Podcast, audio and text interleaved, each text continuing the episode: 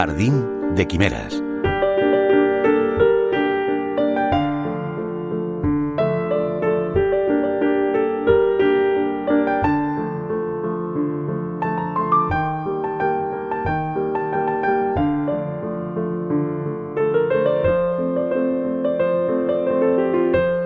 Cuando salió del portal miró hacia la fachada. A pesar de llevar sus 13 años viviendo en el mismo edificio, ella no conoce las mudanzas. Ha sido en los últimos meses cuando ha tomado esa costumbre. Los ladrillos marrones, colocados al tresbolillo, se alternaban impertérritos, monocordes, aburridos, hasta llegar al cuarto piso. Si al menos tuviera la pretensión de ser más alto, pensó Clara. Aquella noche, sin dejar de caminar, como si a pesar de todo le diera miedo despedirse, continuó mirando las terrazas de las viviendas. Estaban destinadas a dar falsa sensación de amplitud, de confort. Así lo habían anunciado las vallas publicitarias de tantísimos edificios que, como este, continuaban aflorando en las periferias de Madrid. Lo que no habían querido pensar los promotores inmobiliarios era que los interiores de las viviendas resultaban tan escasos como en muchas ocasiones las medidas de planificación familiar. Así empieza lo nuestro, la nueva novela de Enrique Llamas, publicada por ADN. Una historia que arranca en 1992 y que a través de tres personajes muy distintos dibuja un retrato de la clase media en nuestro país. Héctor es un maestro madrileño desubicado en Castilla. Adela, una niña pija fascinada por el underground. Y Clara, una adolescente que con apenas 14 años se escapa de casa para llegar a los Juegos Olímpicos de Barcelona y ver lo más cerca posible a su ídolo, la tenista Arancha Sánchez Vicario.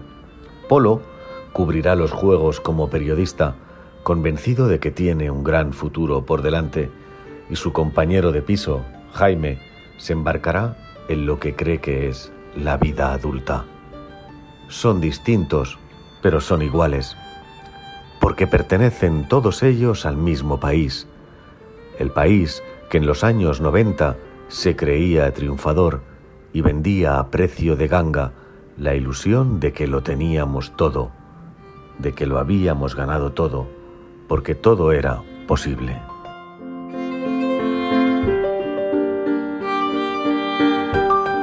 Ambientada en Barcelona y en Madrid, en esos sintéticos años de especulación, construcción y brillo efímero, lo nuestro nos habla de la pérdida de la inocencia, ese gran tema literario, ese gran punto y aparte vital en nuestras vidas.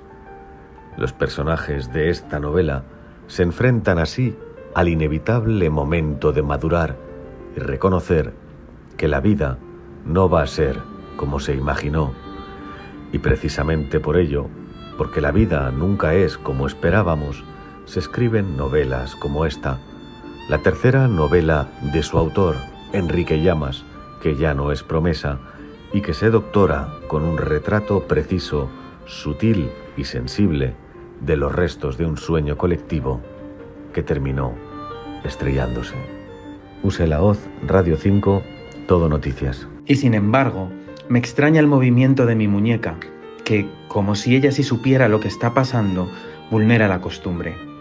Gira dos veces antes de detenerse y accionar el clic que abre el pestillo. Percibo una extrañeza, pero tardo en identificarla con la doble vuelta de llave, que es habitualmente innecesaria. El clima del rellano, frío, alcanza una extraña tibieza que contrasta con el calor que cae a plomo en la calle. Aún así, a los pocos segundos se revela también viciado, insoportable. Al menos es seco. No tiene la textura pegajosa, casi dulce, del ambiente que me ha rodeado durante estas últimas dos semanas, cuando yo estaba en el centro del mundo. Fue a finales de julio, en un avión de apariencia similar o probablemente el mismo que hace apenas una hora me ha aterrizado en Barajas cuando llegamos a Barcelona.